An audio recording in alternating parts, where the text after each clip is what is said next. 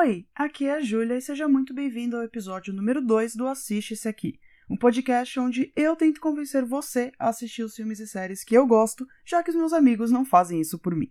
Nessa semana, eu vou falar um pouco sobre os lançamentos que tiveram no cinema e nos streamings, tanto de séries quanto de filme. Nessa semana, no cinema, a gente teve dois grandes lançamentos aí, os mais importantes, e o primeiro deles, lembrando que eu vou falar aqui na ordem de preferência minha, já que o podcast é meu, então o primeiro deles é o filme Caça Implacável. E o meu problema com esse filme ele começa já com o título. Tudo bem que as traduções dos filmes, né, do inglês para o português geralmente são bem comerciais e não são das mais fiéis, né? Tipo como todo filme de romance tem amor no nome. Mas veja bem, numa breve busca aqui pela interwebs, eu encontrei os filmes Caçada Implacável, busca implacável, perseguição implacável, fuga implacável, conspiração implacável. E assim, eu vou parar por aqui, mas eu poderia continuar por muito mais tempo, tá? São milhões de filmes com implacável no título. E aí, esse daqui a gente tem esse belíssimo nome de Caça Implacável. E assim, se pelo título parece que esse é um filme que você já assistiu antes, a história só colabora com essa sensação, porque assim, nada aqui parece minimamente original. O filme conta a história do Will e da Lisa. É um casal que tá com problemas no, cas no casamento, né? E a Lisa decide passar um dias é, na casa dos pais dela no interior para dar uma esfriada na cabeça, organizar as ideias. Só que no meio do caminho eles param para colocar gasolina no carro e Lisa simplesmente desaparece no posto de gasolina. Então, do nada, ela tá lá uma hora, foi comprar uma água, não, não apareceu mais. O Will, o marido dela, fica desesperado e aí ele tem que procurar é, a Lisa. Como ele é o marido e eles estavam tendo problemas no relacionamento, ele obviamente se torna o principal suspeito. Então ele tem que procurar pistas ele mesmo, sozinho, e ele usa de métodos não muito ortodoxos para fazer com que isso aconteça. Então todo o filme é ali a caça do Will, né, a procura, a caça implacável de Will por sua esposa que está desaparecida. O filme conta com o Gerard Butler como protagonista, e essa é basicamente a única coisa positiva no filme inteiro. Eu não gosto muito de falar mal de filme, inclusive eu incentivo você a assistir de qualquer forma, porque pode ser que você ache que eu sou doida e que o filme na verdade é uma obra-prima. Assim, eu acho bem difícil, porque nesse caso realmente o filme tem muito pouco a favor dele. Mas vai que, então assiste aí para você tirar as suas próprias conclusões, seja para concordar ou discordar de mim. De qualquer forma, o meu problema com esse filme, além do título e de tudo isso que eu já falei, de ser bem é, genérico no caso, é também a questão de que nada acontece. Tipo, é um filme de ação e ainda assim ele consegue ser muito pacato, ter um ritmo super desacelerado. Quem dirigiu esse filme é o Brian Goodman. E assim, tem vez ou outra que você vê ali que a intenção dele estava num bom lugar e que até pode dar certo, mas no geral nada combina muito. A gente fica, eu tenho assim para mim a impressão de que quando você vai no, assistir um filme que tem um mistério ali, tipo esse daqui, quem sequestrou a mulher, ou se não você tem um filme de quem matou fulano, enfim, você tem duas opções quando você está assistindo um filme assim. Ou a história vai ser tão boa que você simplesmente esquece que você ainda tem um super plot twist para descobrir. Então, do nada você vai acontecer alguma coisa e vai falar: "Meu Deus, o filme já tá tão bom assim, e eu ainda vou descobrir alguma coisa sensacional".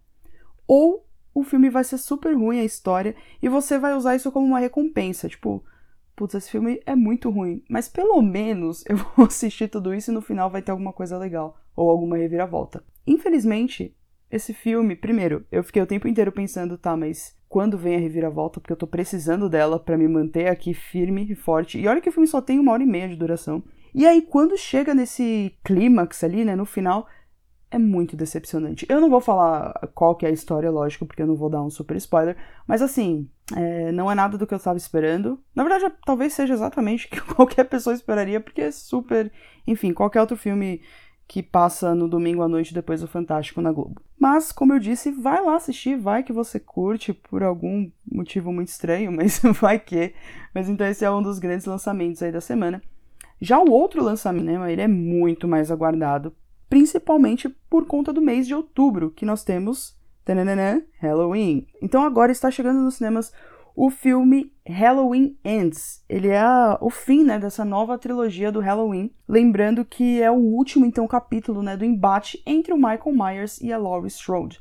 Lembrando que Michael Myers, se você não está muito familiarizado com o personagem, ele surgiu lá no final dos anos 70 com um dos filmes mais icônicos de Halloween, que é o filme Halloween, é nele ali que nasceu também a personagem da Laurie, né, que transformou a, a incrível e maravilhosa Jamie Lee Curtis numa Scream Queen, por conta dos gritos que ela dava nesse filme. E, fun fact, depois ela chegou a fazer uma série chamada Scream Queens, é, não é relacionada com o filme, mas também é muito legal. Mas, enfim, fica essa dica pra depois.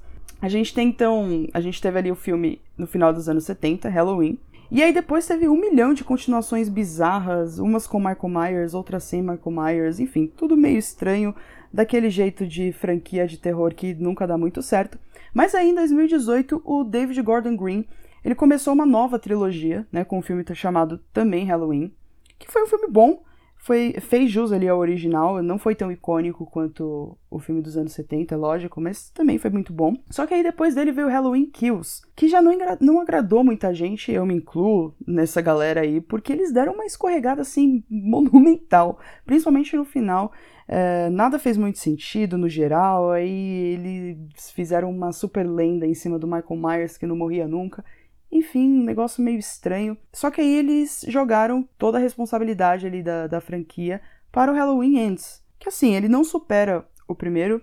Esses dois filmes aí do cinema que eu tô falando eu já assisti, então estou dando aqui minha opinião verdadeira sobre eles. Em Halloween Ends, ele não supera o, o, original, não supera o Halloween de 2018, mas assim, com certeza é muito, muito, muito melhor do que Halloween King, do que o Halloween Kills, até porque se fosse pior era melhor nem lançar, né? Porque o negócio realmente não foi dos melhores. Então, assim, ele é um filme que tem muito gore, então tem muita cena com sangue, mortes macabras.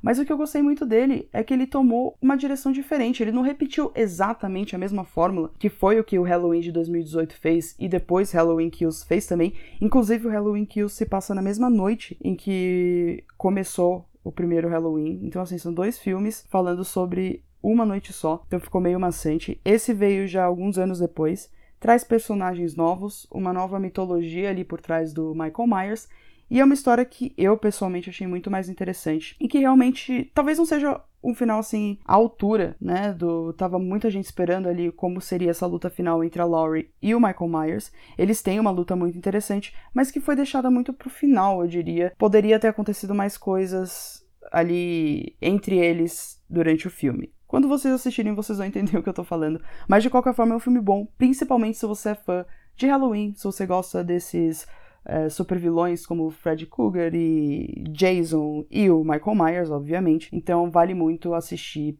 principalmente por conta do mês, né? Temática, divertido. Então fica aí a dica.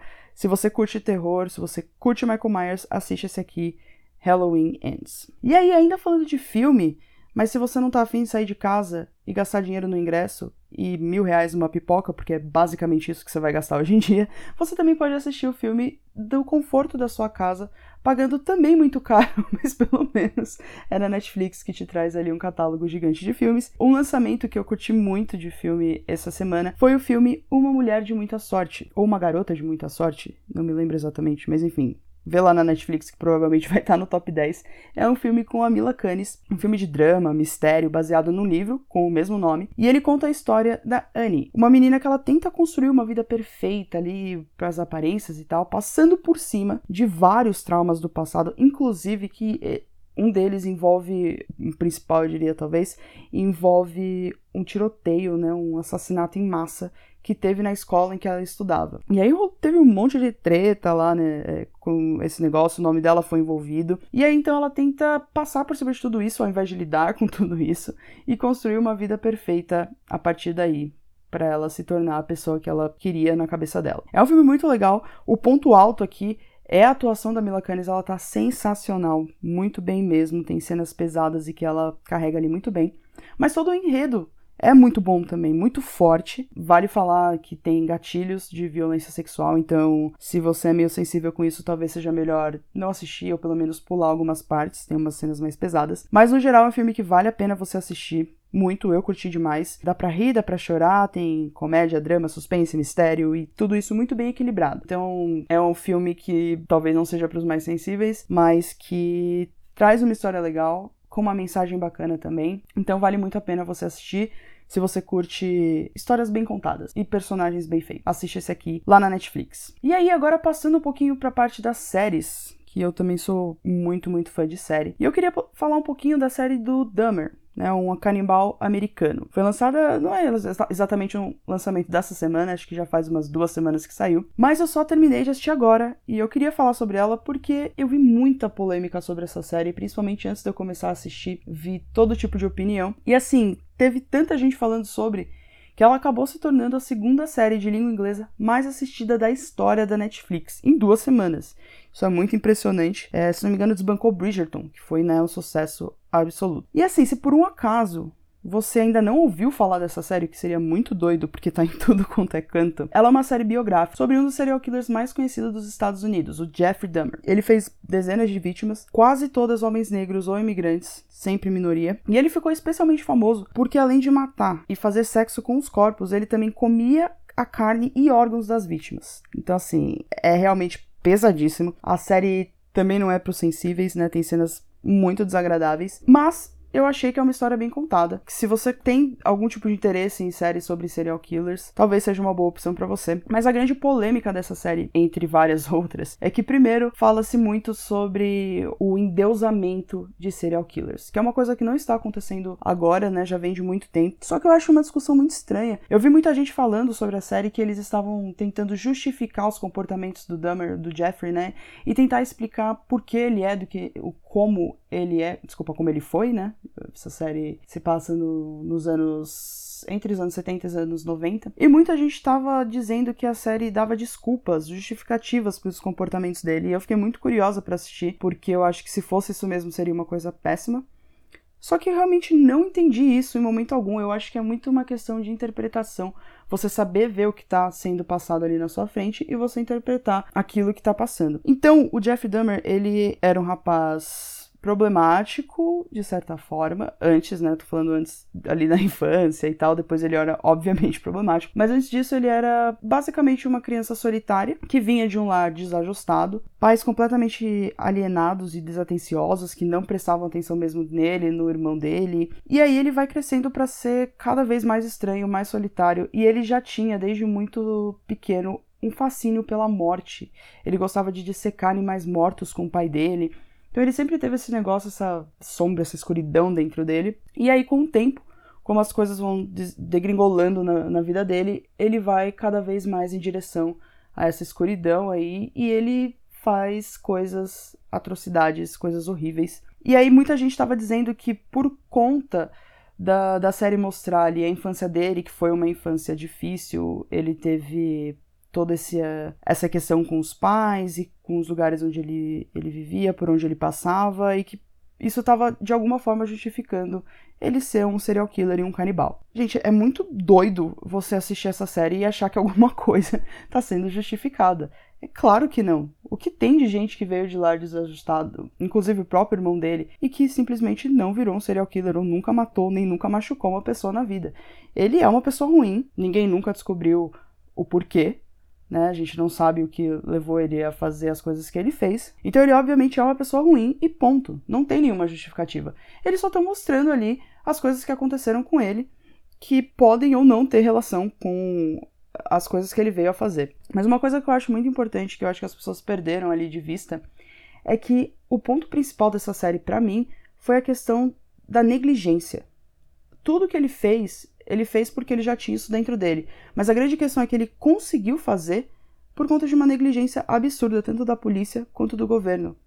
Isso é uma coisa muito clara, não só da polícia e do governo, mas também da própria família dele também. Jeffrey, ele era um homem muito privilegiado apesar de tudo. Ele era um homem branco, relativamente atraente, e que as pessoas simplesmente passavam por cima das coisas que ele fazia justamente por conta desses privilégios. Então ele foi é, livrado da polícia pelo pai. A polícia teve um, um, caso absurdo em que a polícia chegou a entregar uma das vítimas para ele. Eu não vou explicar como isso aconteceu, eu teria que ver a série.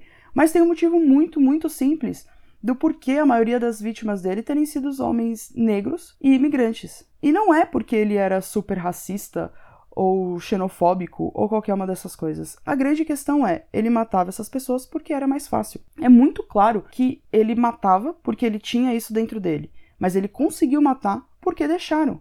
Era muito fácil.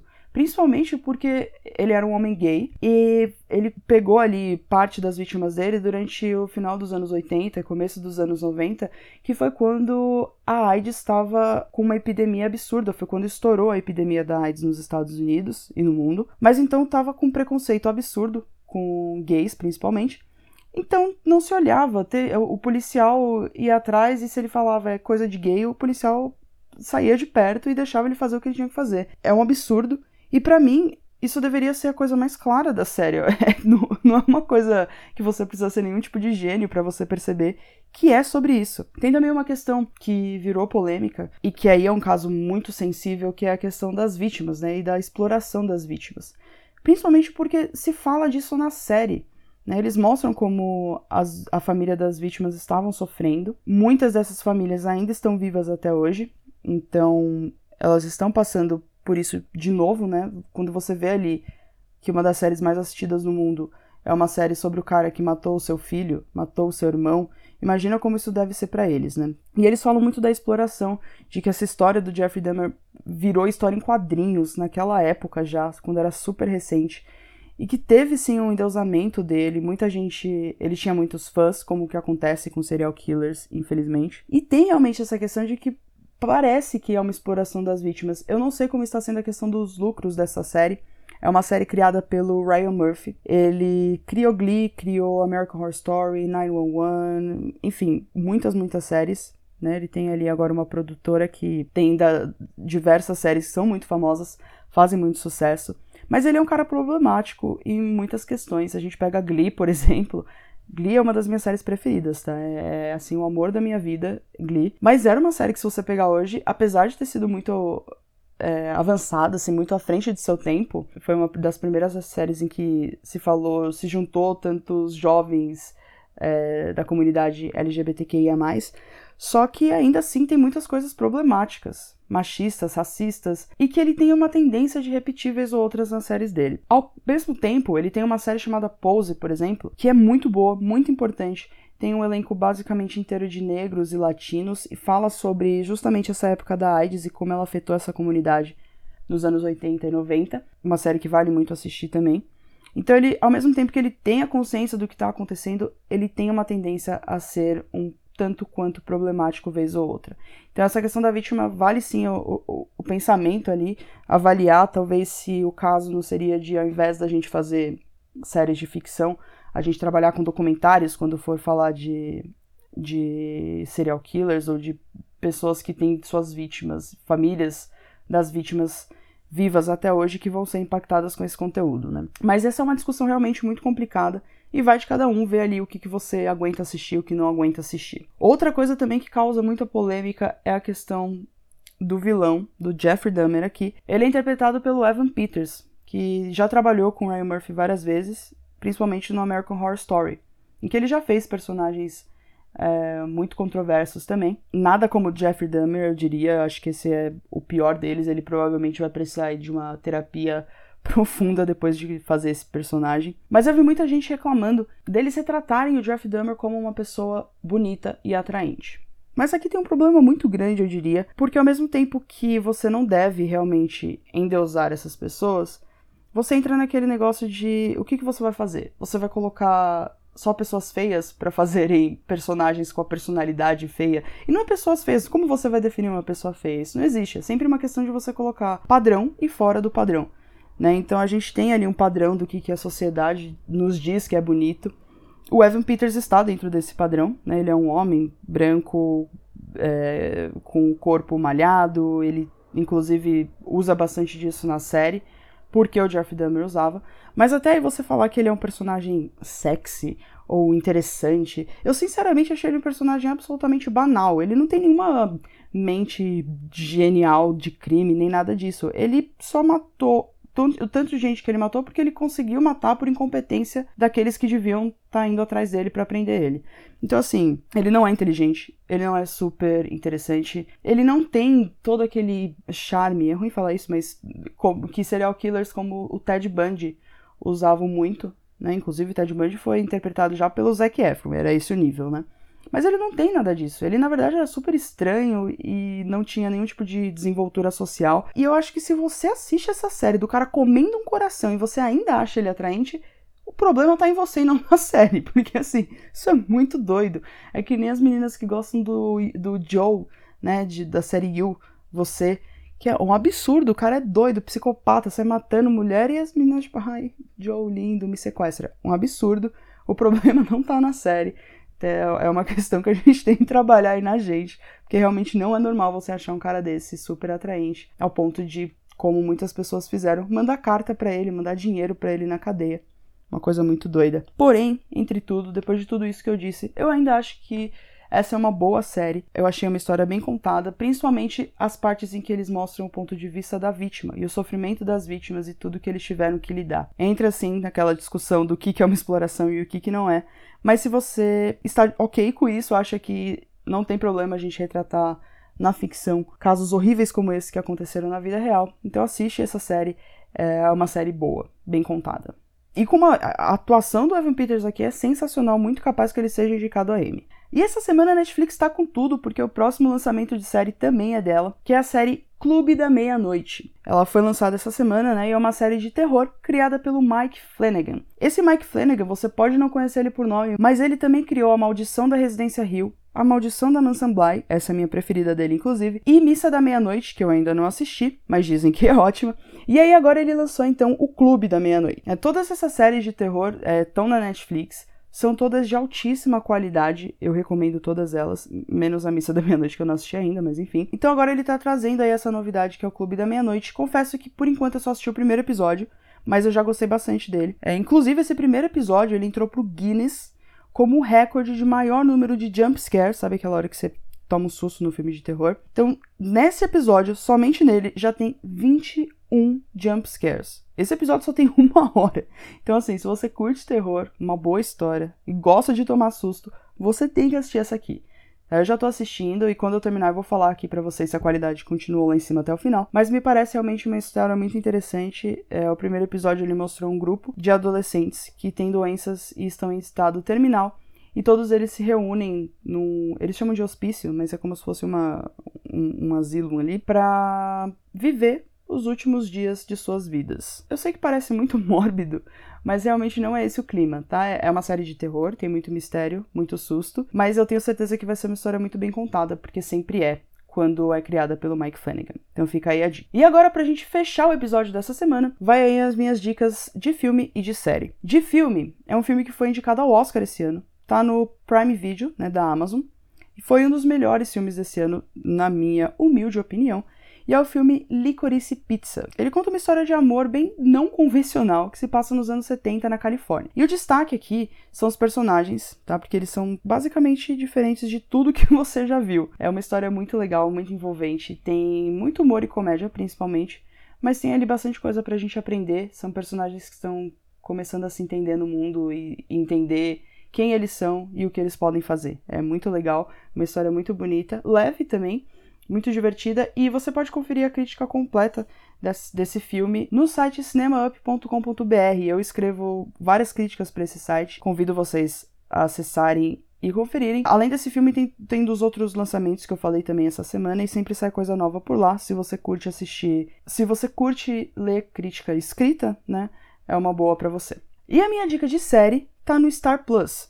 É uma série chamada What We Do in the Shadows, que é baseada num filme chamado é o mesmo nome, só que o filme foi traduzido, né? O que nós fazemos nas sombras. E é um filme criado pelo Taika Waititi, então você já sabe que é engraçado, se você gosta do humor do Taika Waititi. E é, na verdade, uma história muito besta, mas muito, muito, muito engraçada. A série é no estilo de mockumentary, então aquele documentário falso, tipo The Office que eles falam com a câmera e tal, e conta a história de vampiros que moram em Nova Jersey. Então, assim, só a ideia de vampiros morando em Nova Jersey já é engraçado. e a história é muito hilária, são os personagens assim mais absurdos que você pode imaginar. Todos eles são muito divertidos. A série já tem quatro temporadas, a quarta temporada acabou de sair no Star Plus. Vale muito a pena assistir. Eu sei que quatro temporadas assustam um pouquinho, mas são temporadas curtas, 10 episódios, cada episódio de 25 minutos. Muito tranquilo de assistir. Você pode assistir aos poucos, só para dar aquela aliviada depois de você assistir uma série de terror, por exemplo. E é uma série de muita qualidade, sempre é indicada ao Emmy Awards de melhor comédia. Vale muito a pena. É uma das minhas séries preferidas agora, então fica aí minha dica. Se você gosta de vampiros e gosta de comédia, assiste essa aqui. E com isso, nós chegamos ao fim do nosso segundo episódio do Assiste Esse Aqui. Muito obrigada se você está acompanhando, se você, alguém, está ouvindo isso e eu não estou falando sozinha. Mas se estiver, também tá tudo certo. O importante é falar sobre o que a gente gosta. Então, muito obrigada e a gente se vê no próximo episódio.